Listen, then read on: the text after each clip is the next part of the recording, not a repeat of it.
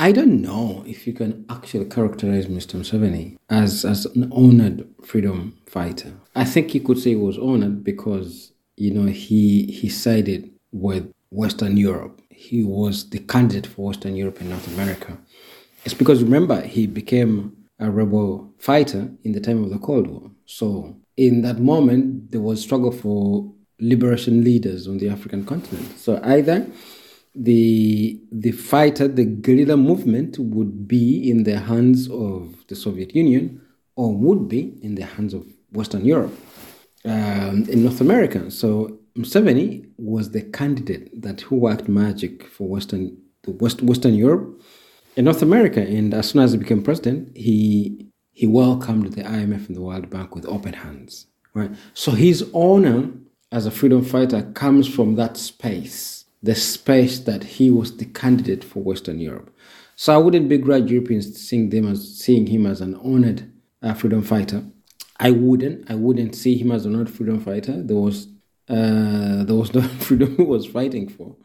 Yusuf beschreibt hier, dass Museveni sich im Kontext des Kalten Kriegs auf die Seite des Westens schlug und als Kandidat für den Westen auch dann in seiner neu gewonnenen Rolle als Präsident Ugandas den Internationalen Währungsfonds und die Weltbank in das Land einlud und seine Politik nach westlichen Interessen ausrichtete. Deswegen, so Yusuf, kann er für den kapitalistischen Westen als Freiheitskämpfer gesehen werden. Doch Yusuf selbst würde ihn nicht so bezeichnen, da er nicht für die Freiheit der Menschen kämpfte.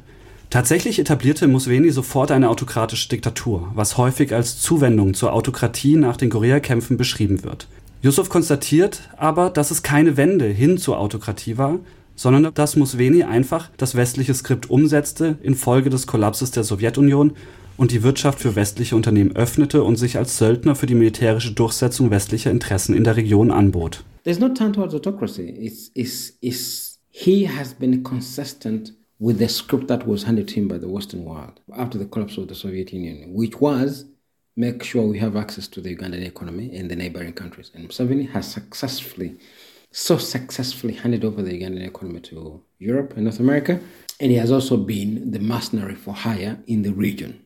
So, just in case you need to know, some of the you know coffee banks in Uganda are owned by Germans and Norwegians and Swedes. They own the things, right? So M7 has no qualms about it because that's the script that was handed to him, and he has been very excellent at executing it. So that, I think that's his, where his image comes from in Western Europe as a known freedom fighter because he was fighting on behalf of them, and he hasn't taken a turn. What, what, what you might call taking a turn now is because he's he's quite embarrassing now. He's embarrassing in the sense that you know you can't come to be a Democrat when you are clinging onto power.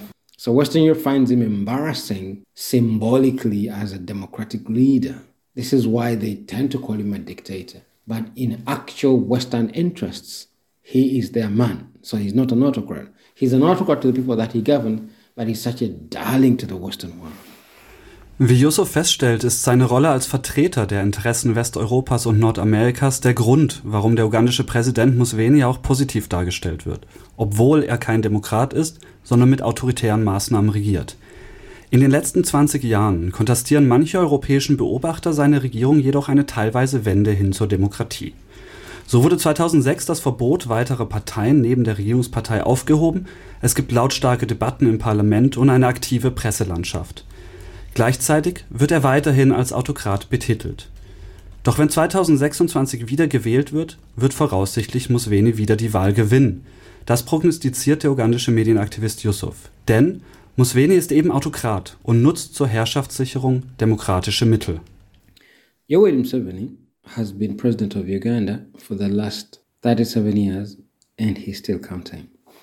Clearly he's going to stand again and he's going to win.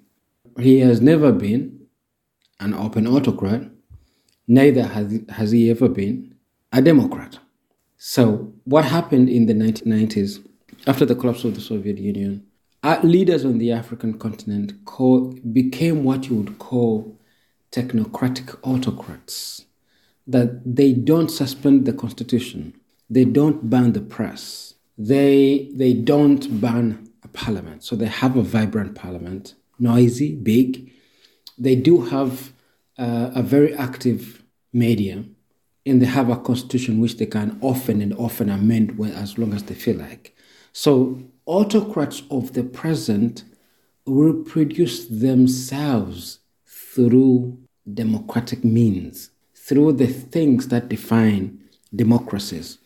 So I think what hasn't shifted, what hasn't changed is the ways in which we define autocrats.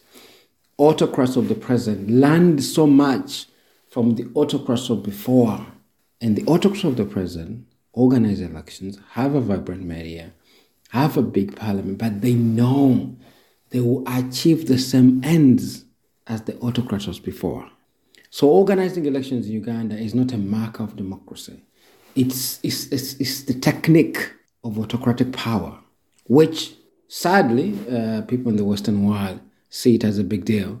But the leaders of the African continent who normally organize elections know this doesn't make any sense. Uh, instead of declaring left presidency, what they do now is they endlessly and endlessly organize elections which they are 100% guaranteed to win. And they're even smarter. They don't win these elections by 90%. They win these elections by small margins, like 55%, like 60%. It's still victory. So that's the difference. So you can't say, you know, the guy, because organizing elections, has teetered towards towards democratic, democracy. No, no, he remains an autocrat through and through.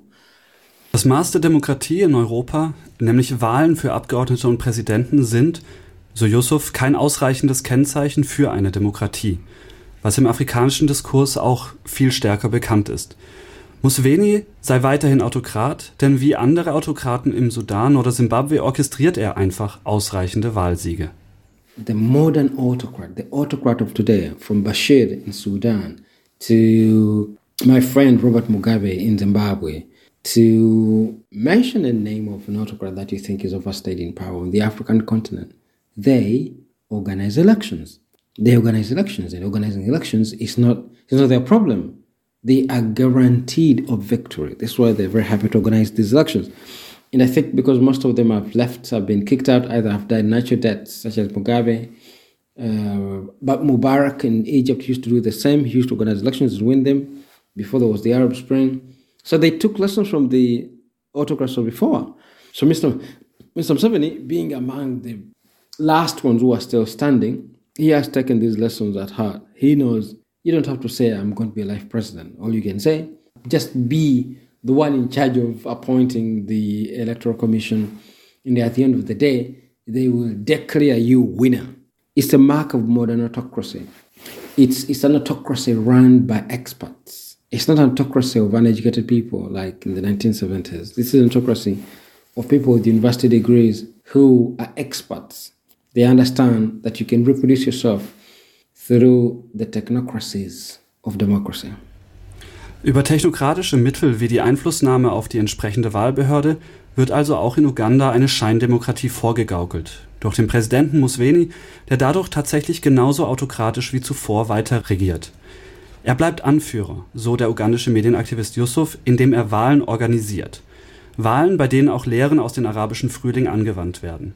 Das heißt ganz konkret, wie Yusuf schildert, dass er häufig auch gewaltvoll und offen autokratisch durchgreift, um Straßenproteste im Keim zu ersticken.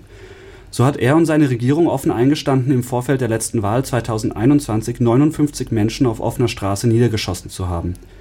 Andere Quellen berichten aber von bis zu 300 ermordeten Menschen.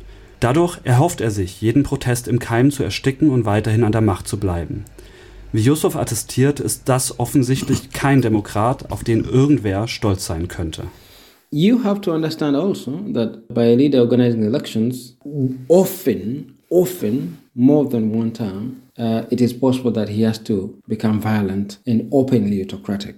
If you remember what happened in 2011 uh, across the African continent when we had the Arab Spring, that many autocrats who organized elections were overthrown through street protests because we now live in the era of the responsibility to protect. We live in the era of human rights. So the language is human rights. So people took to the streets and protested and overthrew so many autocrats, especially in the Arab world. Now, autocrats in black Africa, including Museveni, took lessons that you cannot at any one time allow people to organize and mobilize and go to the street to protest. So, what Museveni has done quite successfully over the last elections after 2011 is to make sure protests never happen. In fact, if you watched closely in 2021, uh, in the last election, Mr. Museveni wasn't sure about what he was going to do on November 18. That by his own admission, by the admission of this government, they massacred 59 people in the streets of Kampala. 59 people were massacred. That's the government uh, number, but as the sources say, the number was as high as 300 people being randomly gunned down by the security forces because they had arrested Bobby Wine, the sort of the uh, leading political candidate in the opposition, and they didn't know the possibility of the reactions after the arrest. It was possible that it could get into a massive nationwide protest, and that could overthrow the government of Mr. Museveni. So what he did was to make sure that you wreak as much violence as possible possibly could, that nobody start taking to the streets in protest. So clearly, by that, that's not a Democrat you want to be proud of.